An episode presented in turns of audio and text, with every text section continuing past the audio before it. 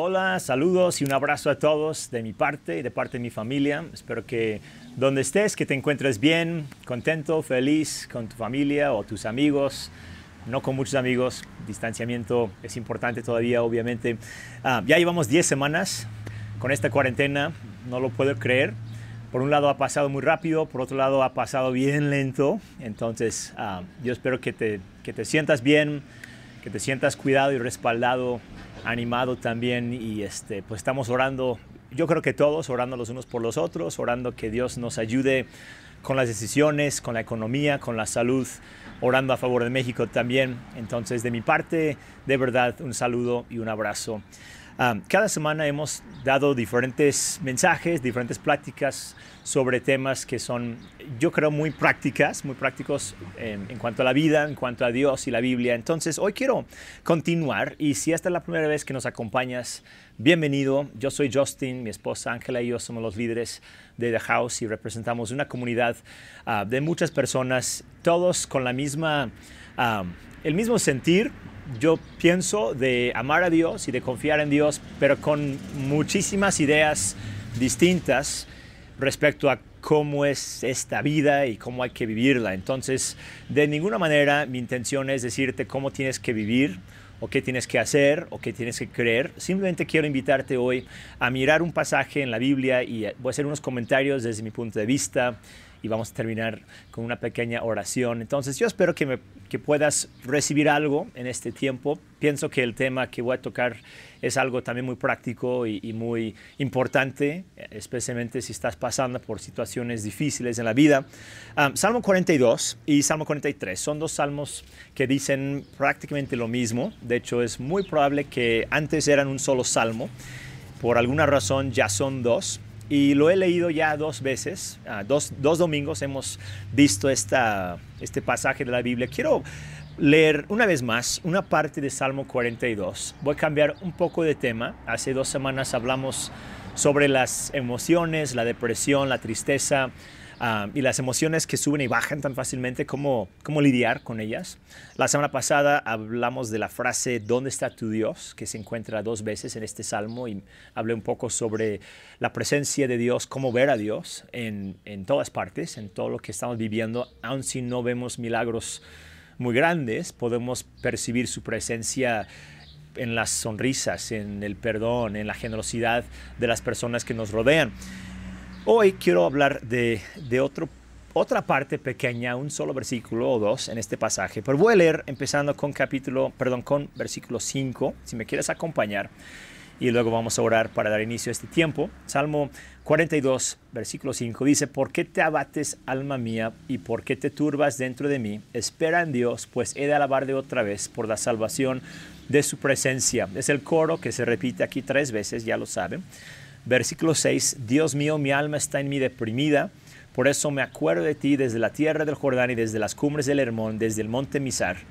Un abismo llama a otro abismo a la voz de tus cascadas.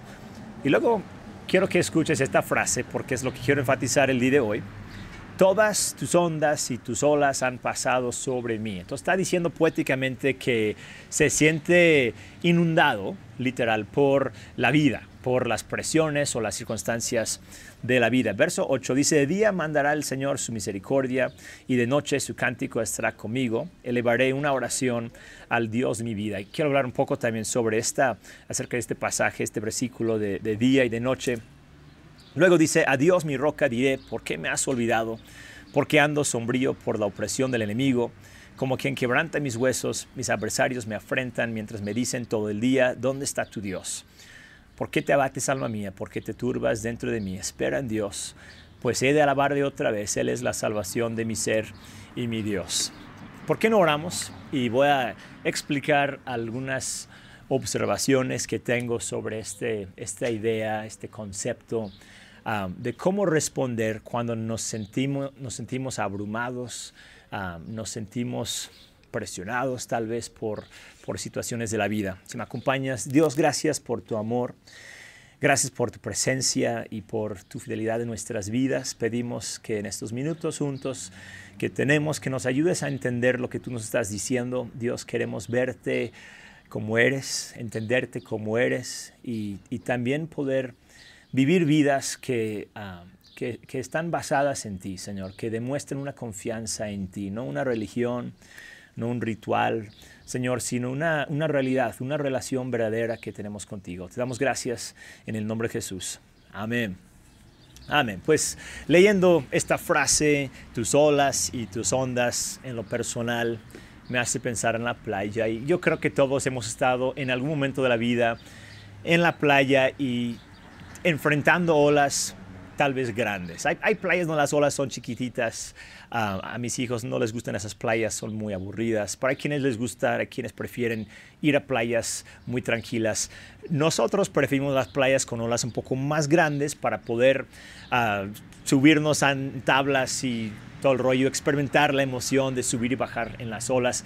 Pero hay una, una emoción, una, un sentimiento, uh, un pánico que sientes cuando esa ola te tira. Y si lo has sentido, sabes bien de qué estoy hablando. Te das cuenta en ese instante del poder de la naturaleza, porque te tumba, no te deja bajo el agua y no te puedes subir y el pánico y, y es, es, algo intenso y hasta peligroso, obviamente. Entonces, yo, recuerdo hace muchos años, yo estaba en la prepa, aunque no tantos años, pero sí algunos. Yo estaba en la prepa y íbamos cada año de parte de la escuela, nos llevaban a, a una, una, playa en Veracruz, en, se llama Nautla, que es, ni siquiera sé si es una ciudad o pueblo, era un, un hotel. Chafísima, la verdad, chafísimo, en, en la playa donde cada año llegábamos. Yo creo que nos daban un súper descuento, o los dueños eran amigos de alguien en la escuela, yo no sé, pero el chiste es que llegábamos cada año a ese hotel, pero feo, con cucarachas, con hormigas, no tenía aire acondicionado, había solamente ventiladores, entonces um, tengo memorias uh, en la prepa y en la secundaria también íbamos de repito, de cucarachas, de vidrios rotos en la playa. Una vez, literal, cerré la puerta de mi, del cuarto, de la habitación donde estábamos, y la, ventana afuera de la puerta estaba rota. Entonces cerré la puerta medio fuerte y me cayó encima el vidrio, el cristal roto, un pedazote cayó encima, por poco me dejó sin oreja, me pegó aquí hasta la fecha, tengo una cicatriz grande aquí en, el, en, el, pecho porque ese vidrio me cayó encima. Entonces, un lugar interesante en todos los sentidos. Y la playa tenía unas olas tremendas. De hecho, algunos años después dejaron de ir porque uh, dos personas se, se, encontraron atrapados en corriente y casi se armó una situación fea. No, no, pasó nada, gracias a Dios, pero ahí dijeron, pues mejor vamos al puerto de Veracruz porque aquí en, esta, en este lugar está feo. Pero yo recuerdo en, eh, cuando íbamos nosotros, había como una barra de arena a unos 100 metros tal vez de distancia de la orilla. Y en esa barra de arena estaba como el agua como hasta la cintura, entonces podías estar ahí platicando y, y súper tranquilo, pero para llegar a ese pedacito de arena tenías que cruzar una parte donde rompían las olas, donde era una parte más profunda y unas olas, yo no sé cuánto medían la neta, pero más grandes que yo. Y yo en ese tiempo era todavía más flaco de lo que hoy estoy ya por la cuarentena no estoy tan flaco como antes era, pero bueno, en ese tiempo yo era un palillo, uh, mis hermanos y yo también, si nos veías parados, nos parecíamos velas en un pastel de cumpleaños o palitos en una fila, ¿no? Porque éramos muy delgados, entonces las olas me tumbaban. Yo recuerdo vez tras vez, intentando salir para alcanzar mis amigos que estaban allá afuera y de repente una ola más y yo debajo del agua y dando vueltas y respirando agua y gritando y saliendo así a tomar aire y otra ola encima. Y por fin aprendí, bueno, primero, cada año pues iba creciendo, entonces llegó el momento cuando ya no me costaba tanto trabajo salir. Pero aprendí otra cosa, o aprendí algo, mejor dicho, estando en esas olas. Aprendí que el poder de las olas solamente dura un poco de tiempo. Sí viene otra ola después, claro. Pero cada ola tiene cierto tiempo cuando su poder, su potencia es imposible de resistir. Y es mejor dejarte llevar por la ola, esperar el momento correcto y luego levantarte. Porque ni siquiera estábamos en agua tan profundo, era un metro y medio por mucho de agua pero por pelear, por luchar, por friquearte, por paniquearte debajo del agua, terminabas perdiendo tu oxígeno, terminabas poniéndote en más peligro porque ya por fin a la hora de salir del agua, pues ya no tenías ni fuerza para resistir. Aprendí mejor cubrir mi cara, hacerme bolita y dejar que una hora más me tirara al suelo y me levantaba y otra vez a meterme. Y tarde o temprano lograba estar con mis amigos. Lo digo porque al leer este salmo me doy cuenta que el autor estaba familiarizado con esa potencia de la naturaleza se nota que él entendía el poder del mar. Dice, todas tus olas, todas tus ondas. Y la palabra ahí, la palabra hebrea, habla de una, de una ola que rompe encima, que cae encima. Es, es un sentimiento que hemos sentido no solamente en la naturaleza, tal vez, sino en la vida real. Y él lo está viviendo.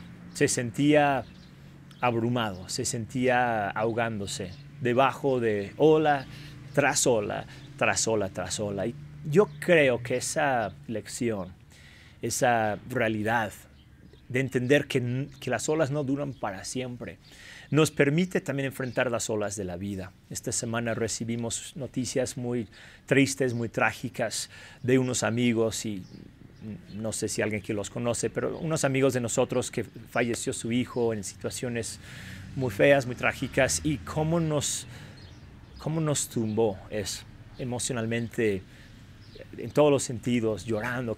¿Cómo, es posible que esto haya sucedido? Esa pérdida. Y en tu vida, en mi vida, hay momentos cuando la, pérdida es tanta o el sufrimiento es tanto que nos sentimos así y, y hasta no sabemos cómo reaccionar.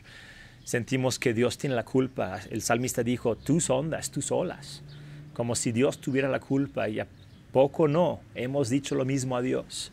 ¿Por qué no? ¿Por qué esto? ¿Por qué lo otro? No entendemos, la verdad no entendemos y no vamos a entender en esta vida todo lo que sucede. Hay un pasaje más en la Biblia y este, nada más lo quiero mencionar rápido, donde se usa esta frase, ah, tus olas y tus ondas. Se encuentra en Jonás 2. Jonás es la historia de un profeta ah, conocido, es famoso porque lo tragó un pez.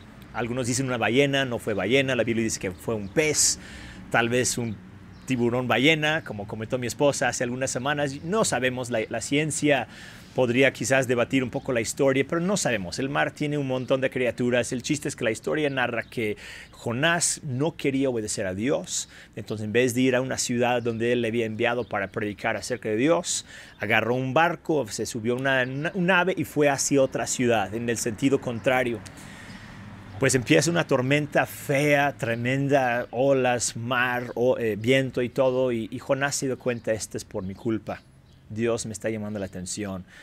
Y dijo a los demás del barco, miren, eh, pues esto es por mí, écheme al mar, porque si yo me muero, entonces ustedes van a estar libres. Y ellos dijeron, no, ¿cómo crees? No vamos a hacer esto. Él dijo, no, sí, hay que hacerlo. Y ellos que no, y el que sí, por fin terminan echándolo al mar. Al mar. Él creía que iba a morir. Creo que es importante saberlo. Él pensaba, mientras iba hacia abajo, que ahí, hasta ahí había llegado su vida. Sin embargo, la Biblia dice que Dios había preparado un pez. Había enviado un animal, una criatura del mar, para salvar a Jonás. ¿Cómo? Pues tragándolo. Entonces ahí está Jonás dentro de ese, ese pez. Y por eso digo, a vez hay gente que dice, no, pues la ciencia y no sé qué más. Y no es para pelearlo. Si tú lo quieres ver como mito, como tú quieras verlo. El chiste es que la historia narra, nos cuenta un principio, una historia que ilustra bastante bien algo, que él estaba inundado, él estaba ahogándose. Y en este instante Dios envió su salvación. En, en, Jonás 2, y si quieres leerlo después, vale la pena porque es como si fuera un espejo de Salmo 42. Dice lo mismo otra historia, otro siglo, otra persona, pero está diciendo casi lo mismo que Salmo 42. Pero Jonás ah, dice en verso 2, dice, verso 3, dice, me habías echado a lo profundo en el corazón de los mares y la corriente me envolvió. Dice, todas tus olas y tus ondas pasaron sobre mí. Más adelante dice, cuando en mí desfallecía mi alma, del Señor me acordé. Perdón, y mi oración llegó hasta ti, hasta tu santo templo. Verso 10 dice entonces el Señor dio orden al pez y este vomitó a Jonás en tierra firme. Entonces repito una historia muy chistosa, muy rara en todos los sentidos. Pero Jonás cuando oró esto, cuando dijo, Dios, tus olas, tus ondas estaban sobre mí, estaba dentro de ese pez. Estaba ahí esperando morir, no sabía qué iba a suceder, pero no había muerto. Estaba en problemas, pero no muerto. Y la razón por que lo, lo incluyo en esta plática es porque en Salmo 42 lo que encontramos más bien es un salmista, un, hombre que por razones desconocidas, pero probablemente ajenas a él, estaba sufriendo. Un exilio, una tragedia, una pérdida, no sabemos cuál fue la situación, pero él está lamentando su sufrimiento, pero por causas ajenas a él. Pero en el caso de Jonás, él lo provocó. Jonás tomó decisiones equivocadas, huyó de Dios. Y a veces nos encontramos en situaciones que no son nuestra culpa y a veces son nuestra culpa. Y yo no sé cuál es más difícil, la verdad, pero las dos son complicadas. El pensar que me traicionaron o el pensar que me equivoqué. Las dos son feas. A veces nos encontramos diciendo, Dios, ¿dónde estás? ¿Qué estás haciendo? ¿Qué está pasando? no entiendo, siento que me estoy ahogando. Quiero que veamos juntos cómo responde en Salmo 42 este salmista, y es lo mismo que dijo Jonás. Verso 8, ya lo leí un par de veces, pero lo quiero enfatizar un poco, porque hay algunas claves yo siento importantes aquí. Verso, verso 8 dice, de, de día, de día mandará el Señor su misericordia, y de noche su cántico estará conmigo. Elevaré una oración al Dios de mi vida. Dice de día y de noche. De día tu misericordia, de noche un cántico. Siempre que escuchamos la frase de día y de noche, está diciendo que todo el tiempo, ¿no? 24/7, día y noche, es como decir, siempre estás conmigo. Entonces, por un lado, el salmista aquí está diciendo, en todo momento Dios está conmigo de día, cuando ando viviendo la vida real, Él está conmigo y de noche también. Pero pienso que, estoy diciendo, que está diciendo algo también un poco más allá de eso. No solamente que Dios está con Él todo el tiempo, pero está diciendo que Dios se manifiesta de la manera necesaria en cada momento. Y esto varía. Déjame explicar. Él dice, de día mandará el Señor su misericordia en el día, y es poesía, entonces está hablando poéticamente del día, ¿no? En el día, ¿el día qué representa? El día representa luz, representa visibilidad, representa trabajo, representa la vida. Vivimos en el día, bueno, vivimos todo el día, ¿no? La noche también, pero actuamos, estamos despiertos en el día. De noche se supone que estamos dormidos. Ahora en cuarentena todo está al revés y en el día tengo sueño, en la noche no me puedo dormir, pero ese es otro tema. En la vida real, normal, cuando no hay pandemia, de día trabajamos y de noche descansamos. Menos si estamos en tragedias o si estamos en temor o si estamos en angustia. Es ahí donde de día la depresión nos aplaca y de noche el temor nos despierta. No sé si te ha pasado, me imagino que sí. Entonces aquí el autor está diciendo de día, cuando estoy visualizando, viendo, analizando, chambeando en esos momentos de la vida real, la misericordia de Dios viene hacia mí. Y es una palabra, la palabra misericordia, es, es una traducción todas las traducciones de la Biblia la ponen diferente porque es una palabra hebrea hermosa, compleja, bastante grande y amplia en su significado. Es la palabra Gesed y significa más que misericordia, significa amor leal o amor de pacto. Se usa muy seguido respecto a Dios, en el contexto de Dios y sus promesas de amarnos para siempre.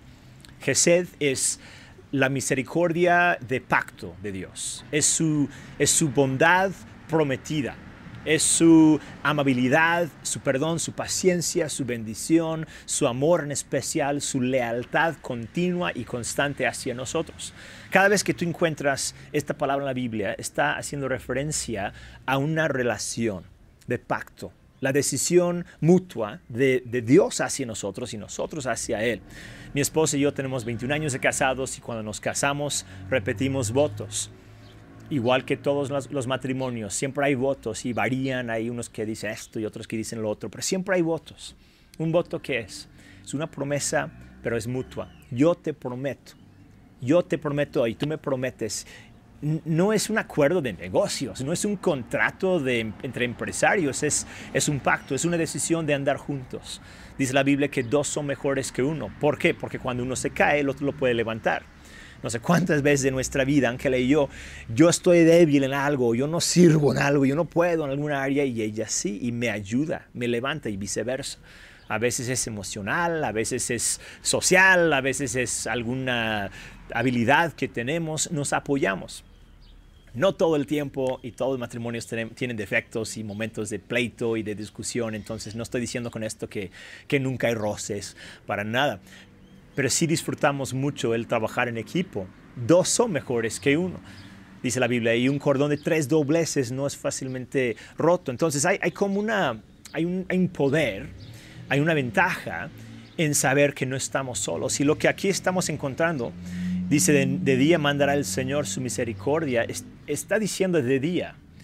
O sea, cuando estás trabajando, cuando estás estudiando, cuando estás platicando, cuando estás tomando decisiones, cuando ves los riesgos y las amenazas y los enemigos alrededor, en ese momento su misericordia y su lealtad y su compromiso y su poder, su decisión propia, divina, incondicional, eterna de Dios hacia nosotros es ayudar y a levantar. Qué impresionante. De día es cuando me siento débil porque estoy enfrentando situaciones más allá de mi habilidad. Y de día es cuando Dios dice, yo estoy contigo. Esto lo estamos haciendo juntos. Dice, de noche su cántico estará conmigo. Un cántico, un canto es una repetición, es una expresión verbal um, de una afirmación de algo que creemos. No todos cantamos bien, quizás no es mi don principal para nada, pero me encanta la música, me encantan las canciones porque repiten verdades, dicen algo. ¿Por qué las canciones se vuelven famosas? No porque resuenan con algo, alguna verdad de la humanidad. Hay tantas canciones de amor. ¿Por qué? Porque todo ser humano anhela amar y ser amado.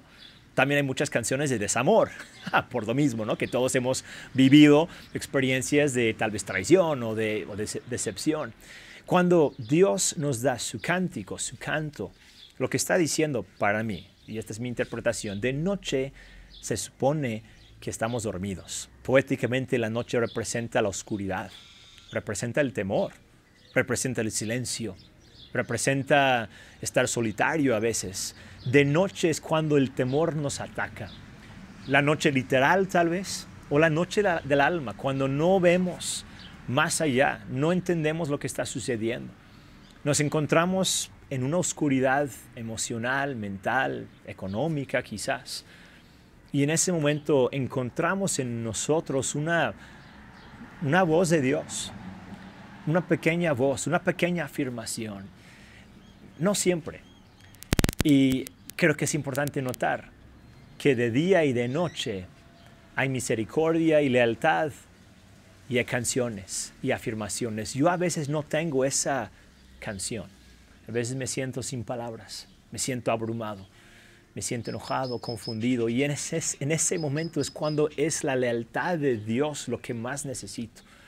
Y hay otros momentos cuando no entiendo todo, me siento rodeado de oscuridad, pero hay algo en mí que dice, Dios va a ser fiel, Dios es fiel, no ha dejado de ser fiel. Y estoy seguro que lo has vivido también el saber que no, esto yo puedo. Mañana, quién sabe, pero hoy puedo. Hoy Dios está conmigo. Y la siguiente frase, y, quiero hablar un poco de esto y luego concluimos, pero verso, verso 8 al final dice, elevaré una oración al Dios de mi vida. Entonces, de día es la lealtad y amor de Dios. De noche es el cántico de Dios.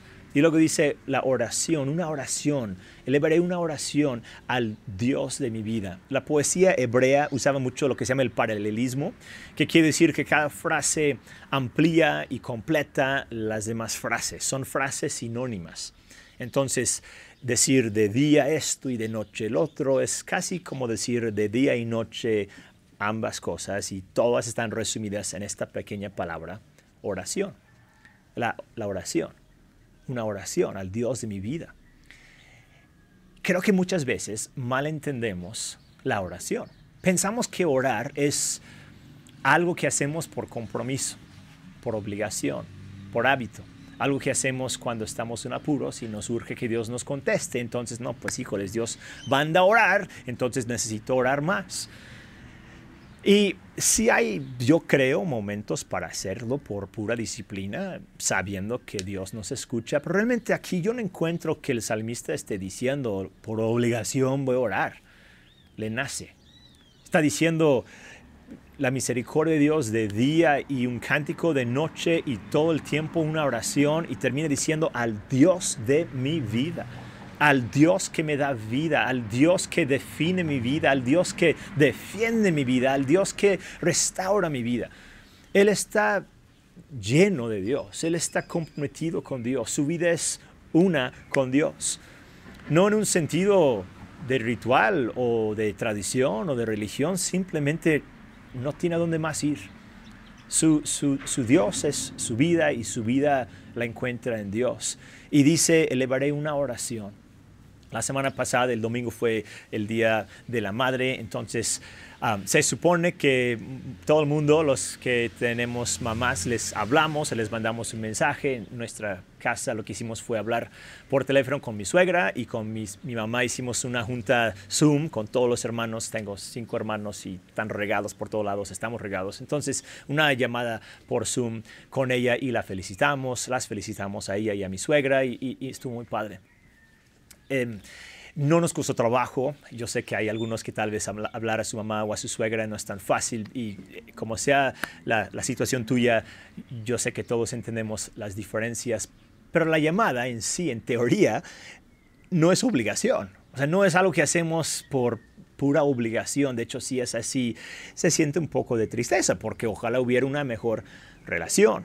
La llamada, más bien, responde a la relación o resalta la relación, la, llamada o el mensaje o el video y no solamente un día al año, todas las veces que hablamos con nuestras mamás o nuestros papás o nuestro hermano, estamos afirmando una relación que existe. Es decir, le hablo a mi mamá porque tengo una mamá.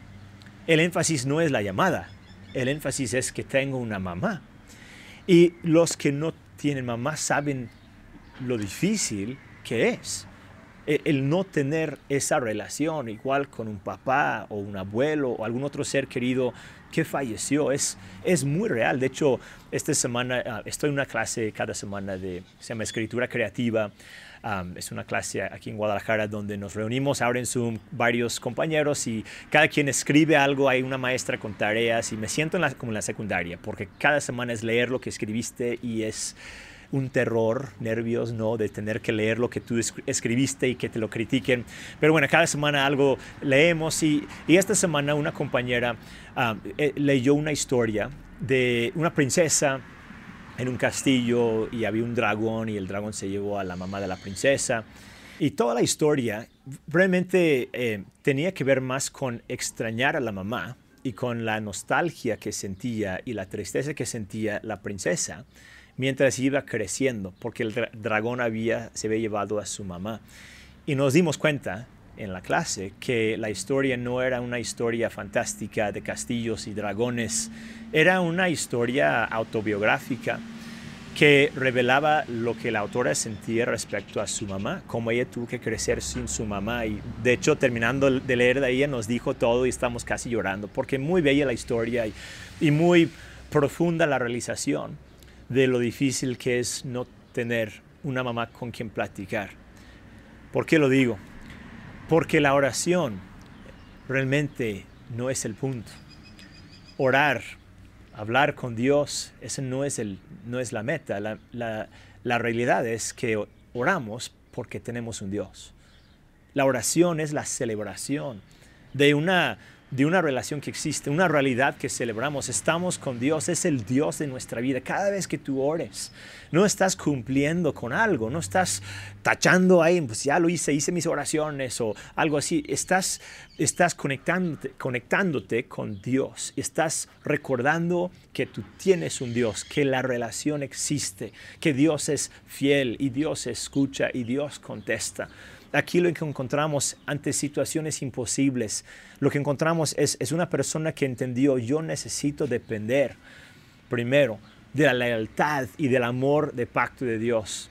Y necesito también tener un cántico, una, afirmación cuando puedo de, la grandeza de Dios y la fidelidad de Dios.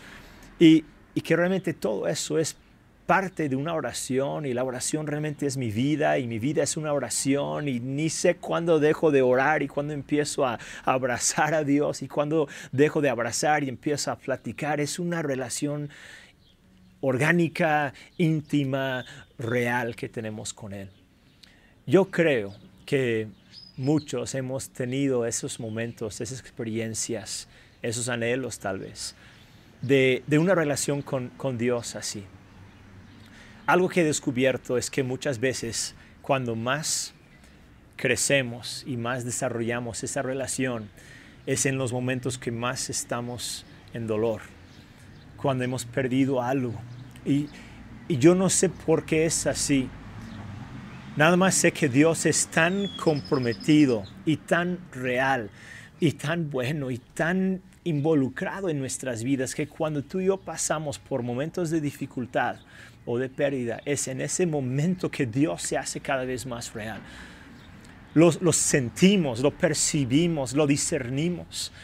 Y, y, mencioné al inicio que la situación que, que escuché esta semana y lo doloroso que que siento, el dolor que siento al, al, saberlo, pero al mismo tiempo sé que la gracia de Dios en esos momentos es también una realidad. El dolor es fuerte, el dolor es real. En tu vida, en mi vida, la pérdida es una realidad y el enojo, el coraje, la confusión, pero Dios es más real aún. Su presencia es más grande y cuando hay pecado, dice la Biblia, la gracia abunde más. Cuando hay dolor, la gracia de Dios abunde más. Cuando hay sufrimiento, el amor de Dios abunde todavía más. Dios está contigo en las buenas y en las malas, en riqueza y en pobreza, para repetir esos votos. Su compromiso es contigo. Aun si es como tipo Jonás, algo que nosotros mismos provocamos, Dios está con nosotros. Aun si ante ese sufrimiento, dolor, le dijimos a Dios en algún momento, gracias pero no gracias, te rechazo, no te quiero, no te entiendo, bye. Dios todavía no nos abandona, todavía nos busca, todavía nos ama, porque es nuestro Padre y somos sus hijos. Y como sea tu caso, si has estado lejos de Dios, si estás muy cerca de Dios, si te sientes enamorado de Dios o enojado con Dios. Dios no ha cambiado. Su misericordia, su gracia, su lealtad, su bondad serán tuyas para siempre. Mientras tengamos vida, seguimos descansando en Él en la noche y trabajando con Él en el día.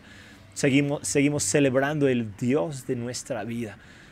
Y quisiera orar para concluir esta plática, pero esta última frase se lo voy a dejar, no sé, como un pensamiento final, una oración al, al Dios de mi vida.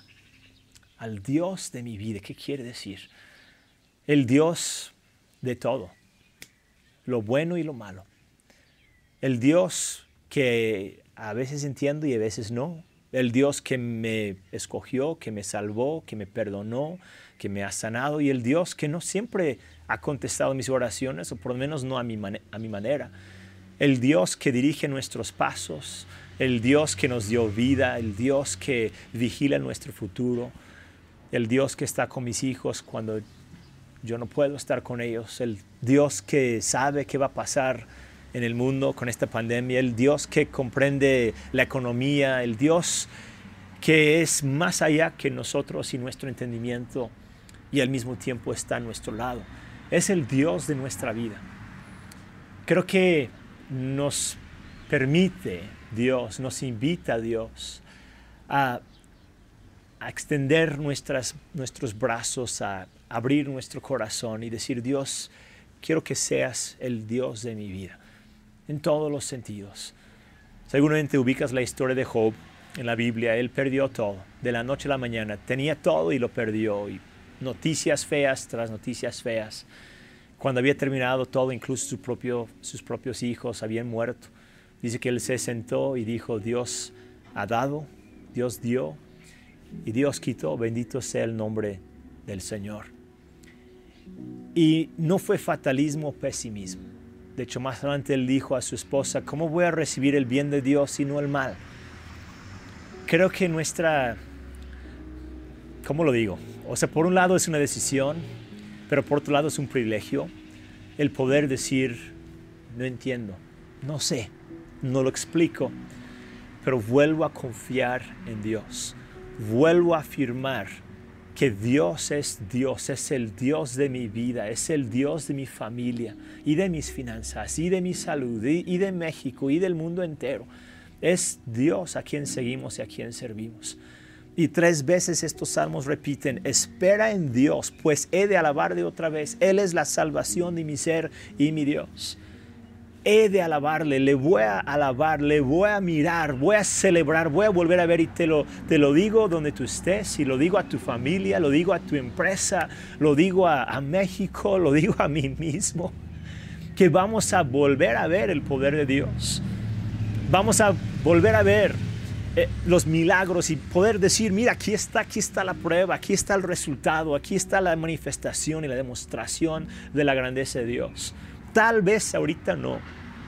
En algunos casos, tal vez ahorita sí, espero que sí, pero tal vez en tu caso, y quiero terminar orando por, por ti, por mí, por nosotros, pero tal vez en tu caso has visto más pérdida que ganancia, has visto más temor que, que, que consuelo, has visto más confusión que no sé qué lealtad de parte de Dios. Quiero que sepas, créeme, que vas a poder adorar a Dios una vez más.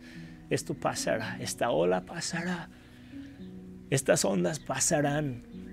Esta confusión, este dolor, lo que sea que estés viviendo, muy parte de esta pandemia, pero si es algo muy feo, si es algo muy fuerte, algo que tal vez nadie más sabe, pasará, va a pasar y vas a ver, aun cuando estás debajo del agua, vas a sentir la paz de Dios diciendo, estoy contigo, mi hijo, mi hija, te voy a levantar, te voy a respaldar, te voy a dar vida. ¿Por qué no cierras tus ojos y me puedes acompañar donde tú estés y vamos a orar para cerrar este tiempo? Dios, gracias por el amor y la fidelidad que nos has mostrado en todo momento. Gracias porque de verdad tú has sido bueno y has sido fiel. Has sido generoso con nosotros. Y, no siempre hemos entendido y no siempre hemos estado de acuerdo tal vez con lo que hemos visto en la vida. Hay cosas que no entendemos. Hay cosas que quisiéramos cambiar. Pero Dios, hoy pedimos que, que nos permitas verte como nunca antes, como el Dios de nuestra vida, como nuestro Padre, nuestro amigo, nuestro escudo, nuestra ayuda en todos los sentidos y en todo momento. Te damos gracias porque esta realidad de, de tu grandeza define nuestra existencia. Las olas son muchas y las ondas son muy grandes y vienen seguido, pero Dios, tú no cambias, tú no cambias, tú no cambias. Tu misericordia es nuestra confianza. Dios, ponemos en, en, tus manos todo lo que somos, nuestras familias, finanzas, salud, empresas, negocios, decisiones, todo lo que somos y seremos, Dios, lo, lo ponemos en tus manos y te damos gracias porque tú eres digno de alabanza, digno de gloria, digno de confianza. En el nombre de Jesús. Amén.